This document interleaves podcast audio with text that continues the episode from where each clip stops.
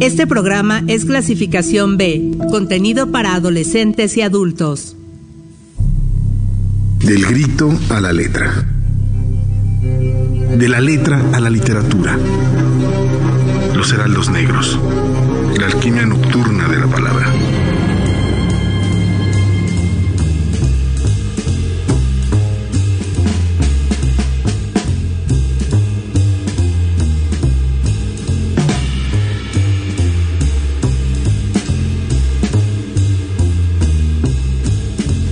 Amigos, amigas, muy buenas noches. Eh, gracias por estar con nosotros aquí en el 99.7 de FM. Esto es la estación de la Universidad Autónoma del Estado de México.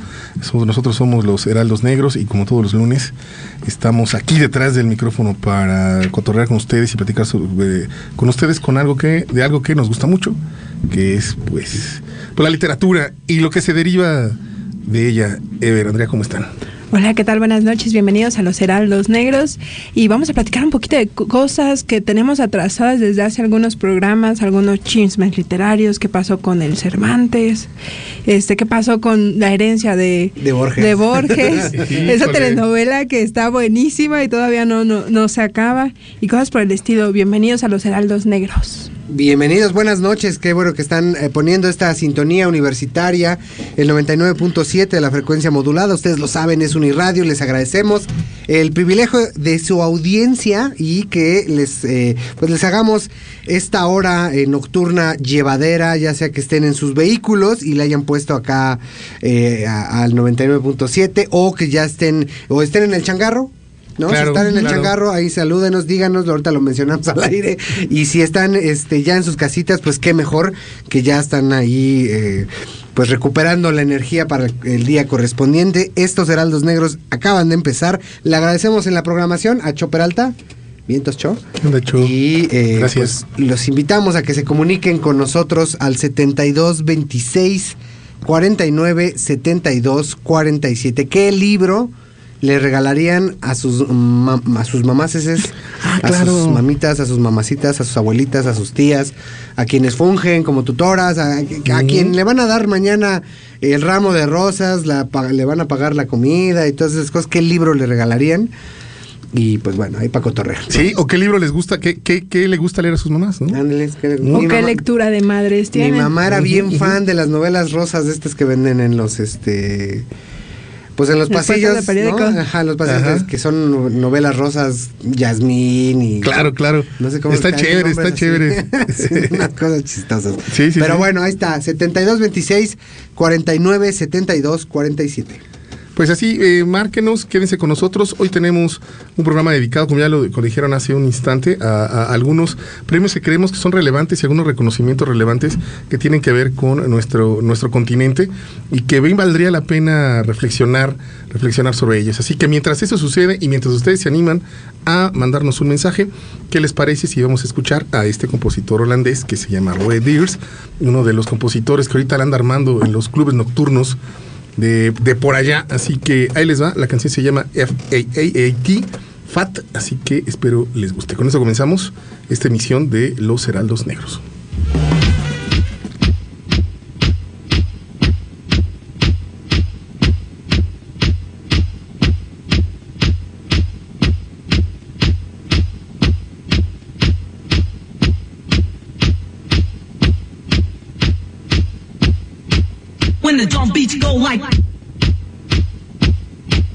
When the drum beats go like When the drum beats go like this. When the drum beats go like this.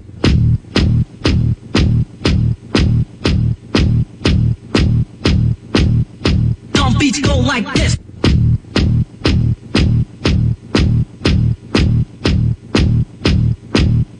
Drum beats go like this.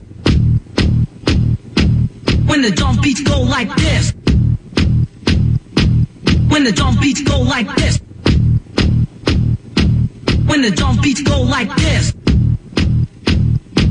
When the drum beats go like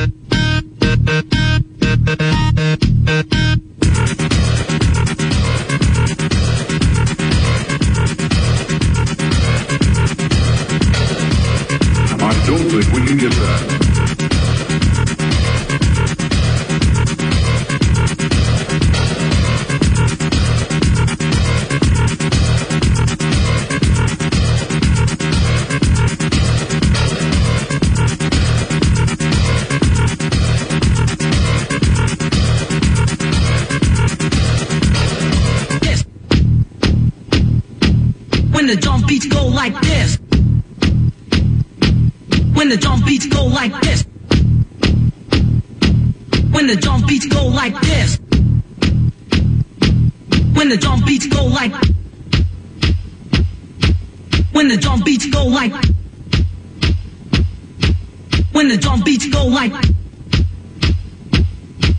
When the drum beats go like this. When the drum beats go like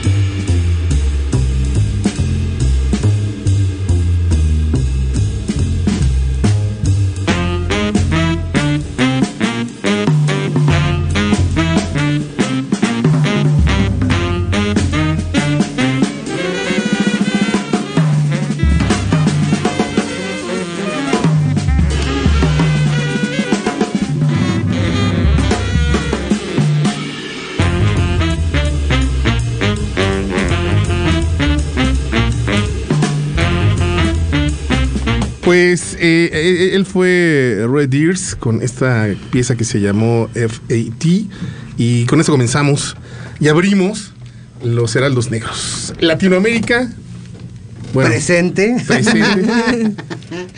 Eh, un venezolano que es histórico, ¿no? Sí, sí. El, el único venezolano que se ha llevado el Cervantes. El único venezolano eh, que ha recibido ahí en el Paraninfo de la Universidad de Salamanca el premio más importante a la literatura en habla hispana. Al rato vamos a hablar del equivalente, pero en habla portuguesa. Así y es. el Cervantes trae, pues tiene un montón de chismes, ¿no? De entrada, que ya están ahí los reyes, ¿no? Este, Felipe VI. Ya son un chisme, ¿no? En sí mismo. Ya ellos son sí, todo, todo, todo reinado. Bueno, todo aristócrata es un chisme en sí mismo. Y segundo, porque pues se recupera la, la ceremonia en vivo, dado que, pues ya saben ustedes, pandemia, ¿no? Por un lado, y el año pasado que le tocó a Peri Rossi, eh, No fue. Pues no fue porque estaba ya muy está viejita, está malita, ¿no? Sí, y a sí, pesar sí. de eso, Rafael Cadenas, de más de 90 años, 93, 93, nació el 30. Fíjense, llegó en vivo, caminando, Y qué con lúcido está, eso me sorprende, man. Sí, y hasta guapín, ¿no? Porque iba bien, Ajá. bueno, no iba trajeado porque no llevaba corbata, pero se veía bien para, pues ya saben que yo- llegar a esa edad ya es un lujo. 93 años, 93. imagínate. Y, Es mucho. y todavía gran discurso y lúcido y gracioso. eh, Y de hecho no había ido este el año que se lo dieron, creo que fue el año pasado porque no estaba bien de salud. Actualmente está viviendo en Francia también. ¿Rafael Cadena? Ujú, está viviendo en Francia y, y este y no fue el año pasado porque estaba enfermo de salud. Este tampoco participó por- porque se acostumbra en los Cervantes que dos emisiones este, pasadas de, de dos emisiones pasadas van a ser parte de los jueces de la siguiente emisión, es decir, en este caso a- le habría tocado a Peri Rossi y a este mm, mm, mm, Francisco Brines, Brines, ajá. este ser jueces de, de este Cervantes, pero Brines murió Ajá. y Peri Rossi se excusa porque pues ya también está grande. Y, y- y no sé si invitaron a Ida Vitale, que fue como hace cuatro años. Creo que no, creo que en esta ocasión no fueron este otro, otros los jurados de- del, del premio Cervantes. Normalmente siempre está el presidente de la, de la Real Academia de la Lengua Española Y del Instituto Cervantes, creo y que del también. Instituto Cervantes, que es... eh, ah, se me fue el nombre, pero es Rafael, se llama Rafael el de la RAE. ¿Qué crees que no me lo sé? Eh, pero bueno, esos son los que están casi siempre. Y acá el tema, pues es... Siempre se prestan estos premios a la cosa política, ¿no? uy, sobre Y- todo ahora. Y a- sí, y, al, y en este caso, pues evidentemente al primer venezolano le preguntan pues que cómo está Venezuela, ¿no? Ya saben ustedes, Hugo Chávez y los cachorros del imperio y, y Maduro. Y, se sorteó bien, ¿no?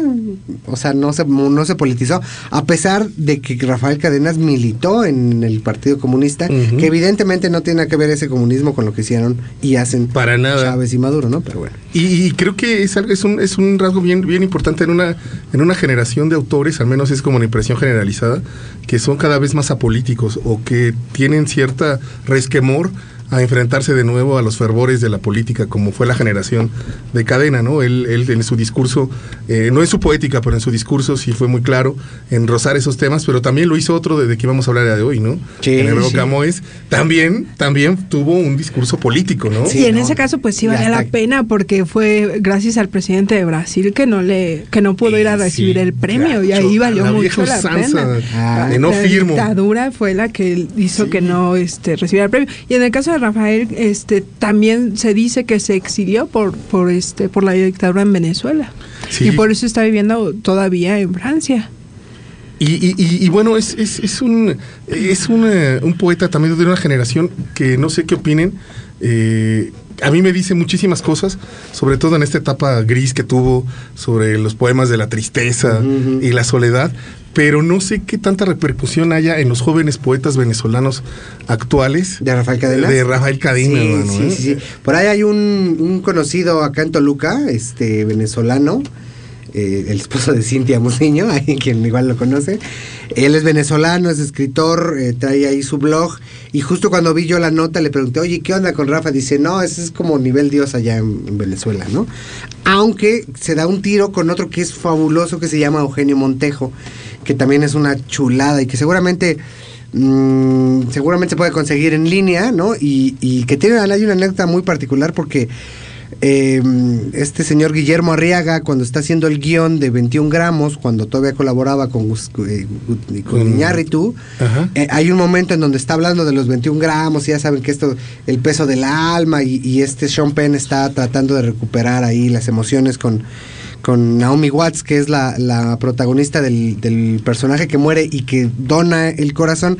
Hay un fragmento donde eh, Sean Penn lee un poema de Eugenio Montejo. Entonces cuando le hablan a Eugenio Montejo le dicen, oye, ¿qué, qué le pareció la película de 21 gramos? ¿Qué? ¿Eh? Pues ahí sale un poema suyo. No, ¿cómo que? Entonces le habla a Guillermo Arriaga, le dice, oye, ¿qué crees que puse un poema tuyo? Y pues, ya me preguntaron los de la productora Ajá, ajá. Que cuánto vas a cobrar, de que, que cómo va a estar la demanda. Dice, no, para nada, para mí encantado que hayas puesto un poema, porque además ahora, ahora me explico por qué mis, po- mis libros subieron de, De ventas. de ventas, ¿no? Entonces Eugenio Montejo es fantástico, pero Rafael Cadenas, además de esta parte pues sí, medio eh, oscura, ¿no? Este, es Sí, sí, como, sí. como- como en sus 40, 60 años. Tiene una parte inicial muy esperanzadora y amorosa. Ajá, uy, muy amorosa. Y esa es probablemente la más popular de Rafael Cadenas. Y, y- y- pero ha cambiado también la, la- la- la manera de, de concebir la poesía amorosa de esta generación, ¿no? En México, en México ha pasado que ahora de, híjole, ¿no? Y están funando Sí. y cancelando A todos. muchos Muchas poetas, premios de- nacionales o número, ¿no? Entonces, a ver, a ver cómo el paso del tiempo le va con, con Rafael Cadena. Eh, a mí me gustó mucho lo que dijo, eh, porque marcó, marca algo que que, que cambió y revolucionó eh, toda Latinoamérica. Lo vimos mucho con, en México, con la apertura de, las, de la puerta de, de Lázaro Cárdenas a los, a lo- los al- pueblo español y que fueron realmente los que revolucionaron, le dieron un empujón bárbaro a- al arte y a la literatura de este país. Cadena también menciona eh, ese fenómeno. El hijo, él es, él es nieto de migrantes canarios y, y res- y- rescata sus maestros de, de la primera enseñanza y, a través de su vida académica, los maestros españoles, y todo lo que repercutieron, eh, todo lo que tuvieron que ver en su obra. ¿no? Y es que es muy curioso, por ejemplo, eh, hubo una gran imbricación de cierta forma entre las Canarias y este y Venezuela. Incluso había eh, cruceros, bueno, como barcos Ajá, que ajá. iban de Canarias a, A Venezuela. a Venezuela y de Venezuela a, Ca- a Canarias se tardaban como tres meses, no me acuerdo, y es muy muy bueno, desde una época como del siglo XX para acá. Entonces en Canarias Ese, ese espejo Ajá. desde. Y en Canarias todavía se puede, se- en Canarias se comen estas cosas, ¿cómo se llaman estas cosas que son como gorditas? Mm, ¿Arepas? arepas. Ah, en Canarias se comen arepas como de Venezuela y hay varios platillos muy parecidos a los venezolanos. Y el acento canario es un canario como cubano, como así, como así Ah. hablan los canarios. Incluso los propios españoles este como que crean esa diferenciación y dicen que el acento más sensual de España, de los españoles de España, es el canario. Fíjate, porque a los andaluces Sí. luego no se les entiende y No. ni hablar de los vascos, No, de la no, zona. no, no. Allá este, le- son las vascongadas y luego por San Sebastián se me olvida también eh, la zona. Y, y hay que decir que las Canarias son la parte más lejana, o sea, prácticamente están en África. ¿no? Sí, lo- o sea, pertenecen, Están sí, están casi en casi África, están más Mali. cerca de Marruecos que Ajá. este que de España. Y sí, y si vas a, a estos bares de tapas en, en Canarias, te encuentras con esos este letreros antiguos de esos cruceros que iban a, a, este, a Fíjate, Venezuela. nosotros que hoy- no hemos salido ni de Metepec. Y hoy Por en- eso trajimos a Andrea, que se la sabe. Y hoy en día todavía, este, todavía se- eh, hay mucha imbricación entre esos dos pueblos porque sus, eh, sus descendientes son descendientes que viven o en Venezuela o en Canarias. Son como familias muy lejanas y se siguen, este, se siguen yendo a visitar de cierta forma. Oh, qué chulada. Pues, eh, pues ese vínculo siempre ha estado muy presente, ¿no? Y creo que estos poetas son, estos grandes poetas son fruto directo de, de- de- de esa época, ¿no? Y, también este Rafael estuvo, estuvo viviendo un rato en España. Estuvo viviendo en la misma casa, en la misma residencia de estudiantes donde vivió García Lorca, Luis Cerura, Alberti. Alberti, y Machado. La residencia, ¿no? La Sí. residencia de estudiantes. de Sí. Que. Alberti en sus memorias cuentan cómo jugaban, qué, qué extraños eran, con Lorca y eh, a, apagar velas con, a- a- con flatos. qué extraño, ¿no? Imagínate a García Lorca Ay, me de apagar mis, una mis vela. épocas de secundaria. Sí. Es todo lo que recuerdo del diario de Alberti, por cierto. El de la Ay, arboleda perdida, Ah, ¿no? Exactamente, la perdida. No, Alberti tenía un ritmo poético. Ah, es una chulada. Y tiene unos poemas a su, a su hija haitiana que son, más allá de la parte comunista, que él sí era muy, clavado. Y por cierto, también ha sido Cervantes, ¿no? Ya Cadena se, ya entra a esta playa de, de autores como, como Alberti, ¿no? Como Sabato, como Paz, Paz. como Neti. Digo, ya, ya con eso. Creo que hace unos Sí, años también se lo dieron a, Álvaro nuestra, Mutis. a nuestra señora Elena. princesa. Elena. A Elena Poniatowska. Elena, Poniat- tenemos seis. De hecho, Seis, creo que somos, seis, seis. además, está el mito de que el, el Cervantes entrega un año a un español y un año a un Ajá, latinoamericano. ajá. ¿No? Y más o menos Parece cuando uno que ve la sí, lista, Parece esta que parece sí. muy. O sea, ha habido muy pocas eh, fechas en las que son dos latinoamericanos consecutivos, pero luego vienen dos españoles, ¿no? Entonces está. Y uno Sí. día hay unos que dice, ¿y este quién? ¿No? Sí. ¿Este quién? Sí, Sí, por ejemplo, hay un Rosales español que. Híjole. En fin. Yo también, yo por ejemplo, con Francisco Brines, yo de plano, sí, la neta, ¿no? ¿Sabes qué sería muy También. curioso que le dieran este un, un Cervantes a hay una no recuerdo bien hay un país en África que, que cuya lengua oficial es el español Guinea nunca hemos visto Nunca hemos así. visto una así. Y hay, hay libros publicados, eh, hay mucha academia hablando de eso. E incluso la UNAM tiene una antología de escritores guineanos en español en una colección muy bonita donde tiene antologías de cuento catalán y tal, ¿no? Entonces eso está, está muy chévere, sobre todo porque eh, pues se puede alcanzar. Y eh, en este caso hay que decir los seis, los seis mexicanos antes de mandar a cápsula o a... Ah, Vamos a escuchar lo que dijo, ¿no? Lo que dijo Viene, viene. eh, Rafael Cadenas es el inicio del, del- de su discurso, ¿no? Cuando le dan el, el premio Cervantes y con esto, pues ya, si ya bien estaba la historia de la literatura, con esto lo confirma aún más, que es uno de los grandes. Este es un honor que me sobrepasa. Estar frente a ustedes, majestades, y junto a poetas y escritores que siempre he admirado. Es mucho para quien lee estas palabras, pero debo añadir, con miras a sosegarme un poco, que estoy lleno de España. Trataré de aclarar esta afirmación tan rotunda de quien suele evitar el énfasis al que somos tan propensos los hispanoamericanos. El idioma sería el primer vínculo. Luego, en consonancia con él, su literatura que he leído asiduamente, los viajes con mi esposa Milena, cuyo abuelo, por cierto, era de las Canarias, como ocurre a muchos venezolanos que descienden de españoles, merced a la migración que los trajo a la América Latina. Hoy la desventura es inversa, aunque no a causa de guerra alguna. Entre los que vinieron había muchos profesores que se incorporaron a nuestra educación. Casi al llegar, dieron clases en liceos y universidades del país, enriqueciendo así nuestra cultura. Yo tuve tres de ellos y sufrieron un poco conmigo, pues no fui buen estudiante. Sobre todo descuidé las materias científicas, lo cual lamento, pues la física cuántica, por ejemplo, ha restaurado el insondable misterio del cosmos. Es una revolución. En suma, esa fue la mejor época de nuestra educación. En cuanto a la Universidad Central de Venezuela, UCB, también fue su periodo de mayor esplendor. Afortunadamente, pese a no estar bien desde hace años, sigue siendo plural. Una que sea para adoctrinamiento deja de ser universidad. Aquí viene a punto la desalentadora opinión de Karl Jasper.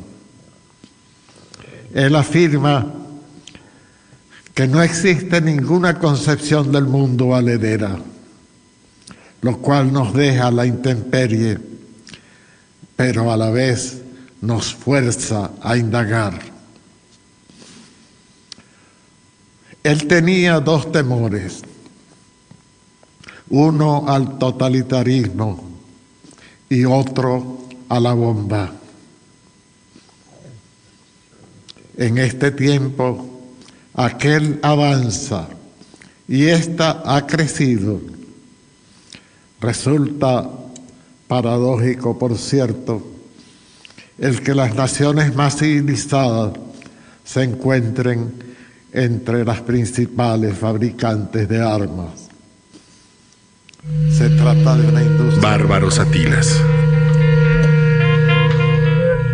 Se dice que el momento más oscuro de la noche es cuando está a punto de amanecer. Es decir, que justo cuando todo en la vida parece trágico y no hay más esperanza, puede surgir una luz que nos da un aliciente para continuar. Bajo esta lógica, Alessandro Barico nos regala la magnífica novela Tres veces al amanecer. En esta novela conoceremos a dos personajes, un hombre y una mujer, que comparten tres encuentros en su vida, específicamente en un hotel. Estos encuentros son muy especiales, porque son únicos, además que ninguno de los dos puede recordar al otro, esto debido a sus historias que se entrelazan como en una especie de bucle temporal o cinta de Moebius, un ciclo sin principio ni final. Ella es escrita como una mujer hermosa y malvada, de ojos grises, como una loba, con un carácter fuerte, pero con tendencia a la huida, como el espíritu de alguien que no puede quedarse quieto. Él por su parte tiene un carácter más tranquilo, casi pasivo, como el de alguien que espera lo que la vida le depare, y tiene su destino sellado en una tragedia, donde el número 13 tiene gran relevancia. Ambos son el complemento perfecto para el otro, justo en ese preciso momento de la vida. En sus tres encuentros, les pasa algo muy específico. En el primero, por ejemplo, ella dicta su destino y lo hace pagar por un crimen cometido, pero le regala algo más de tiempo de vida. En el segundo, él le permite a ella rehacer su camino y encontrar un nuevo motivo. Y en el encuentro final, ella le da a él una segunda oportunidad después de un trágico suceso. Sin embargo, a pesar de que en los tres encuentros ambos forman parte fundamental de la vida del otro, no hay una cronología certera entre estos. Y es justamente este detalle lo que vuelve a la novela algo más allá que el simple relato de dos personas unidas por el destino. Tres veces al amanecer fue publicada por Anagrama en 2012 y sin duda es una novela que le volará la cabeza al lector, tanto por la trama como por la maravillosa narración, los diálogos y las pistas que se nos dan para lograr entrelazar los tres relatos. Además, también permiten ahondar en la narrativa y estilo general de Barico, ya que esta novela es mencionada en Mr. Wing, del mismo autor, que si bien ambas pueden leerse de manera independiente, sin problema alguno, cuando se complementan, son propuestas que forman ya el universo literario de Alessandro Barico. Bárbaros Atilas. Los heraldos negros.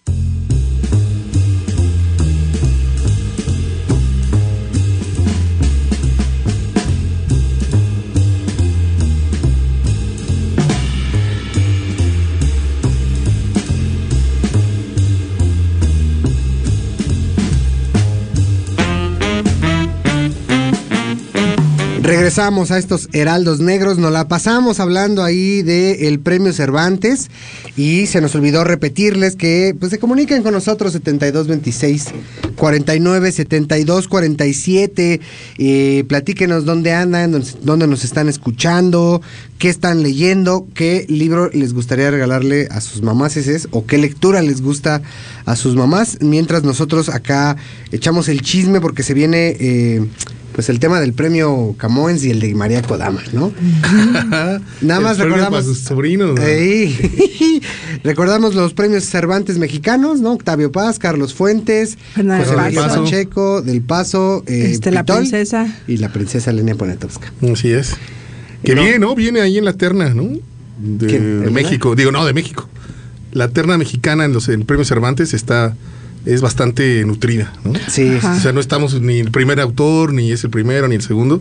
Ya llevamos ya seis. Ya, ya vamos ahí. Por Eso ahí. quiere decir que México está heavy, ¿no? Sí, ¿cómo no? Claro que sí. Yo creo que debe ser como uno de los tres primeros países a, nivel Latinoamérica en cuanto a producción de libros. Sí. Está Chile, Argentina y México. Chile, Argentina y México. bueno, eso creo. No, habría los- que checarlo solo- bien, pero según lo, lo que considero y he visto de las editoriales, Fondo de Cultura este, Económica hasta hace unos años era una muy buena editorial y en Uh, Chile sí. la buscaban. Respetadísima. Creo Sí, que sí, tenía este una tenía una no, pero tenía de fondo de cultura creo que tenía una en Chile y tenía una más en Argentina. Hay en varias. Uruguay. Es como una suerte de, de, franquicia, ¿no? Porque el- está, está, en Chi- está en Chile, en Santiago, en Buenos Aires, en Bogotá, hay una en Panamá, se abrió creo que una en Quito, o estaba por abrirse una en Quito y una en, en Lima. Y cada, eh, cada una de estas tiene su propio catálogo, Catálogo. ¿no?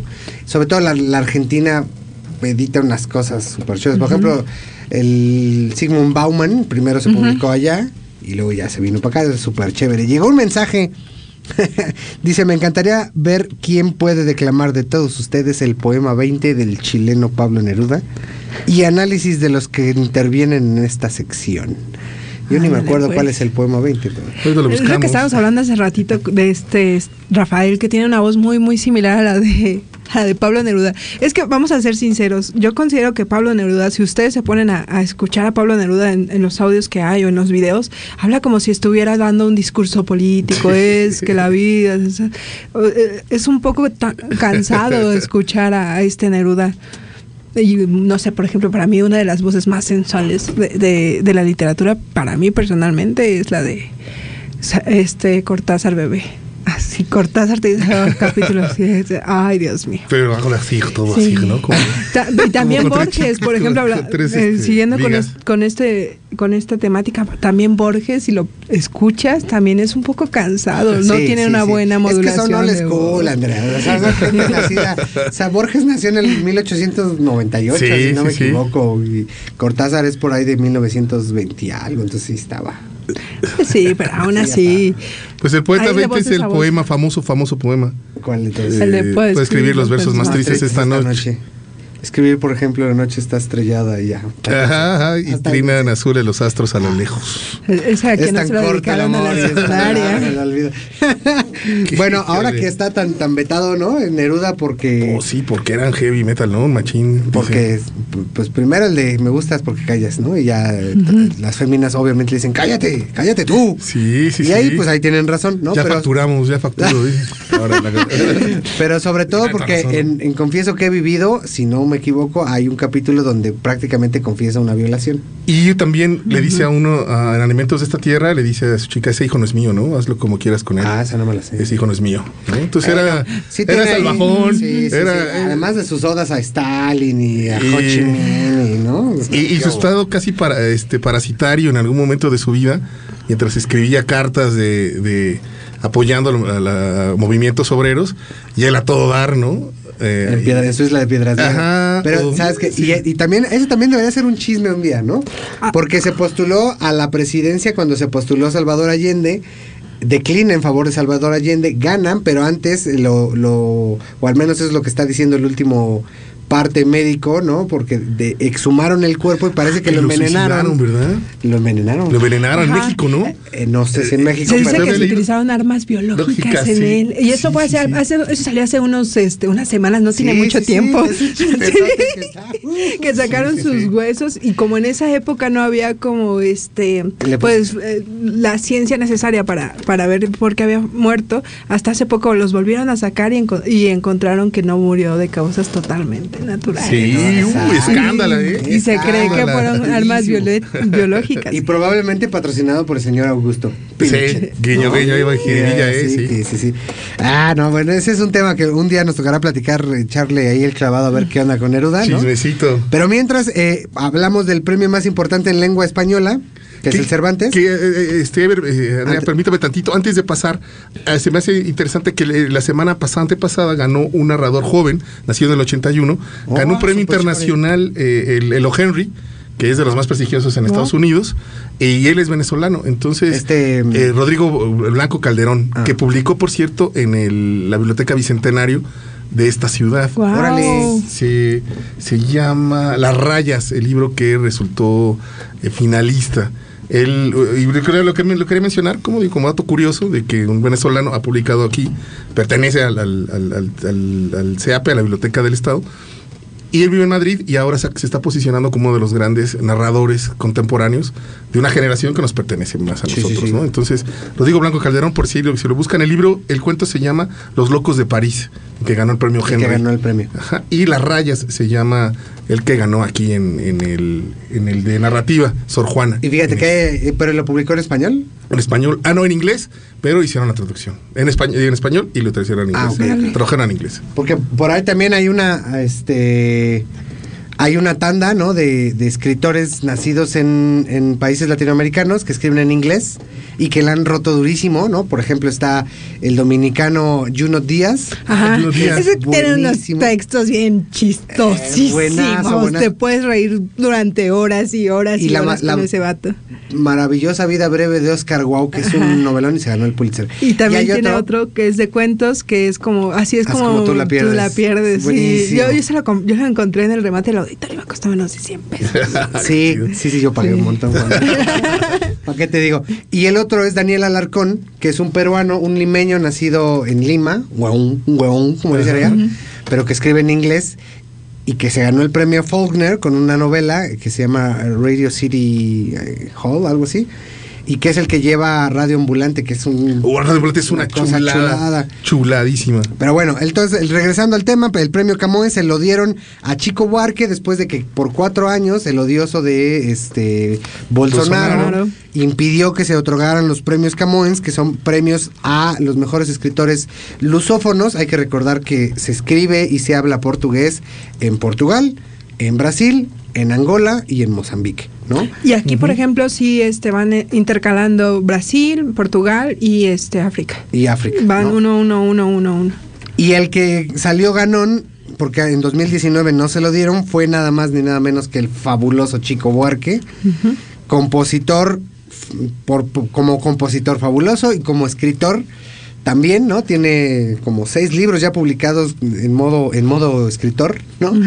Y despotricó durísimo contra Bolsonaro, como lo había hecho en los 70s con, con la dictadura de, de Medici, la junta militar que había en esos entonces. Que también es, y que también dice en, un- en una, en unos radios X ahí de bote pronto que en Latinoamérica ha ido de izquierda a derecha constantemente y que, y que estamos viendo un proceso que parece infinito, de donde los, los autores son testigos, ¿no? Y víctimas muchas veces, y otras también partícipes de todo este, e- e- este caos entre dictaduras, prohibiciones, derechas muy, muy podridas, e izquierdas fanáticas y mesiánicas, ¿no? Sí, sí, sí. Es muy Sí, curioso sí, porque sí. acá en Latinoamérica se está dando más como el boom de las izquierdas Sí. y en Europa es más el boom de, las de- ultraderechas. Pues ahí se va, ¿no? Bolsonaro era de derecha Ajá. y ahora regresaron a la izquierda con Lula de nuevo, ¿no? Ajá, que estuvo encarcelado un tiempo durante la época de Exacto, Bolsonaro. sí, de, de hecho, ¿no? Y, que también le no tiraron durísimo a Dilma se- Rousseff, que fue la siguiente. Y pues bueno, ahí hay un montón, ¿no? Porque estas izquierdas de pronto parecen más derechas. ¿no? Simón, Simón. Incluyendo la Argentina, que les ha pegado durísimo en el tema pues de la inflación, ¿no? Tiene una inflación de 300%. Acá, afortunadamente, en esos términos nos ha ido bien. Y que bueno, el, el, el, el premio Camo se lo dieron a él en el 2019, nada más no firmaron, Bolsonaro no quiso firmar. Así de, de, de escuela, de rabieta, ¿no? De rabieta, sí. No, pues no lo hago. Ajá. y, y, y, y, y entre esos años eh, lo, lo ha recibido eh, también eh, Paulina Chisiane, de 2021. Mozambique, y el 2022 Silvano Santiago. Entonces, Chico Barque regresa por lo que le pertenece y yo creo que bien merecido porque aparte ha sido un factor cultural, eh, sí desde la música, sobre todo desde la música, pero también en, en, en, en- trabajo, en, trabajo directo, desde, desde las embajadas, desde la Secretaría de Cultura, pero con la música abrió el mundo brasileño, abrió la, el panorama del, del arte, de la cultura brasileña al extranjero, ¿no? Sí, desde sí. la tropicalia, desde todo. Desde la tropicalia voz, desde la- todo. ajá. Con un compromiso social, ¿no? Con Caetano Veloso, que era igual de entrón, ¿no? Y que, bueno, Caetano Veloso no hace narrativa, pero también era súper entrón. Y también tuvo que salirse exiliado, como le pasó a Chico Buarque en el Ujú. 70, si no estoy mal, ¿no? Y bueno, en el caso de, de Chico Buarque, yo, eh, se puede conseguir, si ustedes tienen Kindle, pueden conseguir su literatura en portugués. Que yo no Y la he es leído, bastante fácil Sí, de leer, ¿eh? novela, sí. Tiene una novela que se llama Estorbo, Ajá, ajá. que es como el libro vacío de Josefina Vincent, donde no pasa nada, ¿no? Es una de ese tipo de novelas. Pero está narrado muy, muy fluidito, ¿no? Es chiquito y tiene como ese perfil en esa novela, que es la única que yo le he leído en portugués. Pero tiene otros, por ejemplo, poemas, ¿no? El mismo Construcción, que es, que es la canción que vamos a escuchar en Ajá, un es un poema. Brutal, ¿no? Sí, y sí. con una gran construcción eh, lírica, ¿no? Todos los poemas, todos, todos los versos son con, en, en esdrújulo, que Wow, obviamente... es ¿no? muy es bueno, muy quién difícil. sabe, porque el portugués es un poco diferente al español, que pero no las tiene líneas- tampoco tantas esdrújulas, ¿no? Entonces lo hace. Y además son intercambiables, o sea, los términos que usan el verso 1 lo ponen el 2 y sigue teniendo Cambia. sentido todo. Es una maravilla Wow. de canción. y uno de los grandes cerebros intelectuales este, latinoamericanos o brasileños. Que también la relación con Brasil, a pesar de que vivimos en el mismo continente, Es muy, es muy tienes diferente. que, tienes que entregarte y buscar, buscar porque no te llega, ¿no? Así Sí. de- como otros autores en nuestra lengua, obviamente, ¿no? Y, ade- eh, sí, y además de que es un pueblo como muy querido, ¿no? O sea, musicalmente Sí, a lo sí. mejor sí nos cae muy bien el bossa nova y salía Pepe Carioca con Pato Donald y todas estas cosas, pero pues es un país de 300 millones de habitantes, uno de las BRICS, sí. con un montón de cultura, ¿no? Y por ahí el tema de todos eh, los afrodescendientes, sobre todo en la zona norte, en Bahía, que es donde salía justamente el trámite de, más bien donde llegaban los esclavos que vendían de África, ¿no? De. Angola particularmente pues es un montón de, de- de cosas que no volteamos a ver porque pues estamos endiosados con los gringos. Ah, muchísimo. Pero que de alguna manera, en algún momento, Jorge Amado, con esas novelas tan populares, ¿Cómo no? que llegaron acá y que veíamos escondidas en Imevisión, ¿no? ¿no? En la noche. Doña Flor y dos maridos. y también la, la- la- la- el amaciato que hay entre la televisión y los autores. En, en Brasil pasa algo muy curioso, al menos en cierta etapa de los años 80 y 90. El, el escritor tenía mucho que ver con, con la televisión, tele, con los sí. medios y con la música. Por eso la- la- los roces eh, tan directos, bueno, los vínculos tan directos entre la poesía y la música datan de Chico Barque para atrás, ¿no? Siempre ha habido una relación directa entre poetas y músicos, y así como narradores con guionistas. Entonces, eh, hay incluso en las universidades de Sao Paulo y todo, hay, hay maestría y másters en, en telenovelas, ¿no? Entonces, está re chévere, ¿no? Que por cierto, ha- hay otro de los famosos escritores, después de Jorge Amado, creo que lo que más nos llega a, a México es Rubén Fonseca. Ah, ¿no? claro, que está, claro. Que está editado en Cali Arena. Y había una serie de uno de sus detectives que fue pues, cuando sal- recién salió Netflix, que se podía ver y que era muy, muy chévere. Ahorita recuerdo el nombre, pero bueno, también es un escritor muy, muy cercano, ¿no? Acá. Sí, sí, sí. También, por ejemplo, Guimarães Rosas y Guimarães Rosas, este, este Machado de Asís. Por- este Rulfo eh, llegó a traducir a Machado de Asís. Hay una edición muy muy linda también de la UNAM, Órale. donde Rulfo hace la traducción y las Es que notas. Sí es bien bueno. Sí. Sí, ya, ya hace las traducciones y las notas, ya no se Las consigue. memorias póstumas Ajá. de Blas Cubas son una Sí. diversión. Ese es, ese es el que traduce este Rulfo y es una chulada de Está en el Fondo de. Cultura. Bueno, No. a lo mejor es la que yo tengo. Yo, yo la tengo en esa, esa edición de la UNAM que hace este Rulfo. Me costó un buen encontrarla, porque ya no se edita. Ya Ya no. se, o sea, quizás últimamente sí se edita, sobre todo las crónicas. Las crónicas las está editando, creo que sexto, Sexto piso. Piso, Tiene sí. una edición muy bonita y cara. Verde, chaparrita. Ajá, sí, sí, sí. está cara la edición. Pero más allá de eso, creo que hasta apenas se está volviendo a editar en- con las con lo que está sacando este el nuevo director de Fondo de Cultura, este Taibo. Pero más allá de eso, es- era muy, muy difícil conseguirlo y encontrarlo, sobre todo sus cuentos. Quincas Borba y todas estas cosas. Yo también Eh, no, ejemplo, en, en en en. Conaculta está el alienista. Ese lo pueden encontrar en Ese PDF. es su- Ah, bueno, ese sí viene, en- también. ese sí lo encuentras en PDF, pero por ejemplo el de Blas Cubas o el de Tengo las ya. hay hay otro que es el de Quincas. Quincas Borba. Ese no. Ese lo encuentras en la SEP también. Los dos, esos dos los encuentras en Sí, esas viejas ediciones de la SEP En que son muy, muy Ajá. bonitas y son en libros de viejo. Esas ediciones valen mucho la pena. ¿Cómo no? Pues vamos a escuchar a, a ese Chico señor, Buarque. ¿no? Con esta una de sus canciones más emblemáticas. Construcción. Amou aquella vez como si fuese última. Besó a su mujer como si fuese última. Y a cada hijo suyo cual si fuese el único. Y atravesó la calle con su paso tímido. Subió la construcción como si fuese máquina. Alzó en el balcón cuatro paredes sólidas.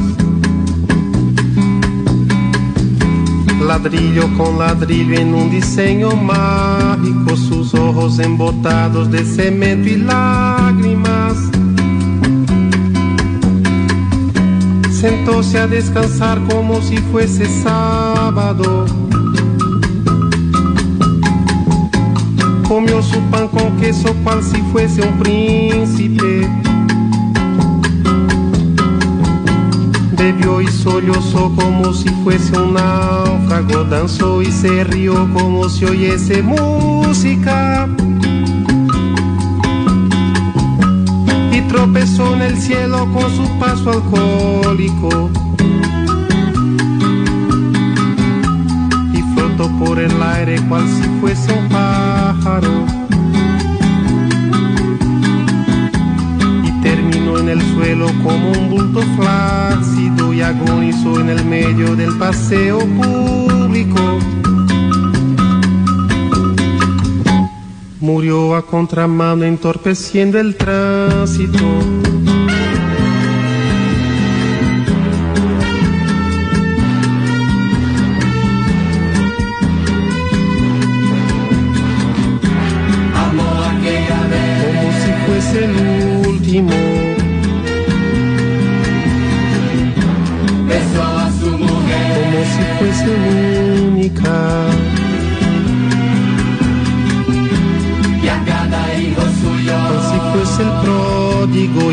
Atravesó la calle con su paso alcohólico.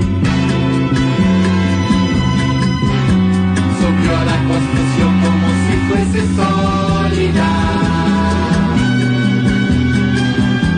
Alzó en el balcón cuatro paredes mágicas. Ladrillo por ladrillo en un diseño lógico. Sus ojos embotados de cemento y tránsito. Sentóse a descansar como si fuese un príncipe. Comió su pan con queso cual si fuese el máximo. Bebió y sollozó como si fuese máquina, danzó y se rió como si fuese el próximo. Y tropezó en el cielo cual se oyese música. Y flotó por el aire cual si fuese sábado. y terminó en el suelo como un bulto tímido, agonizó en el medio del paseo náufrago. Murió a contramano entorpeciendo el público.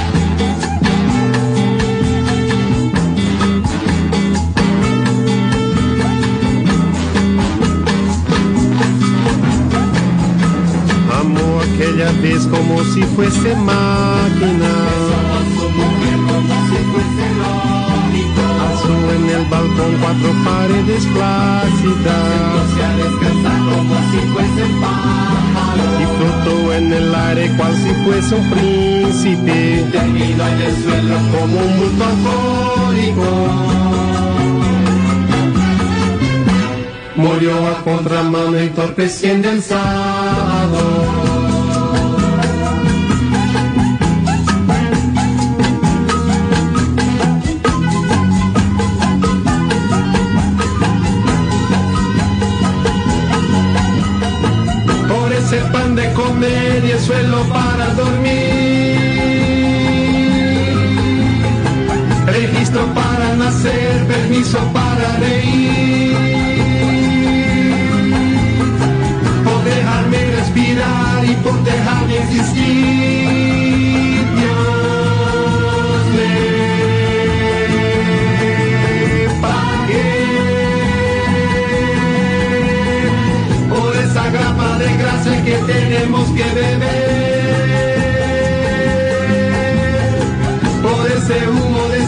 Que tenemos que toser,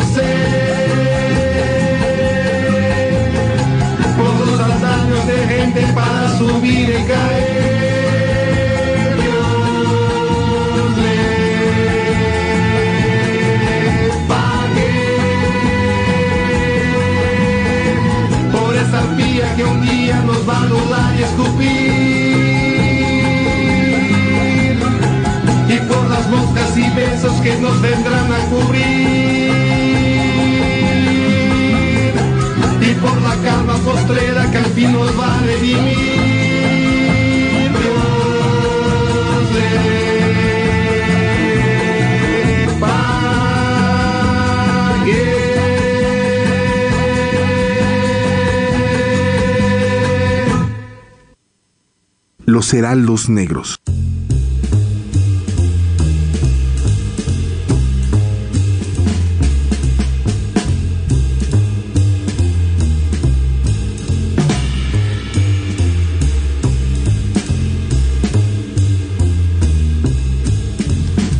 Ahí estuvo Rolononon Construcción o Construzao de Chico Buarque. Nos llegó un mensajito, Alonso eh, Andrea eh, de Emanuel. Emanuel Flores.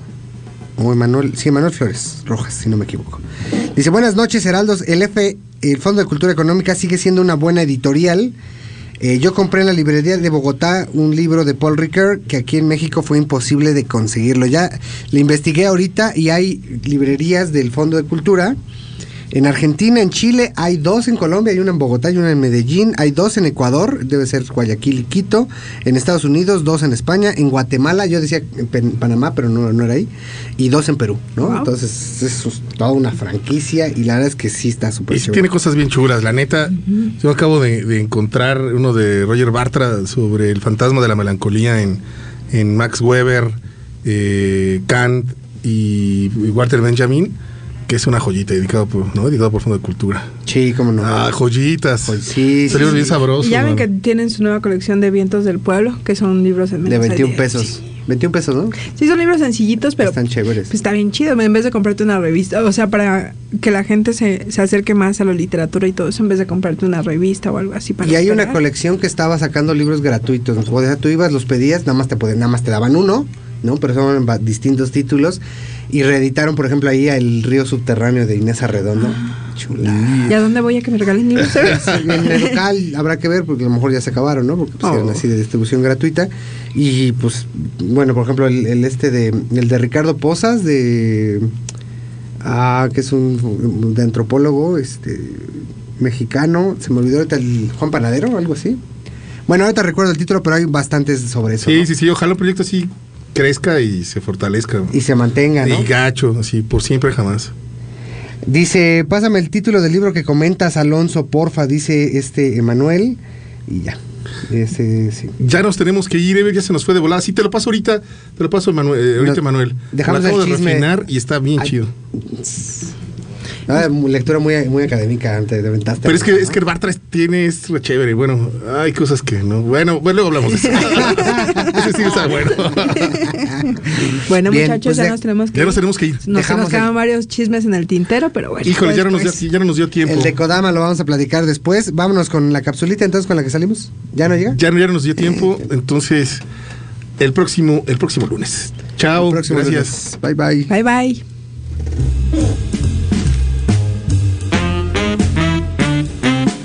Los Heraldos Negros.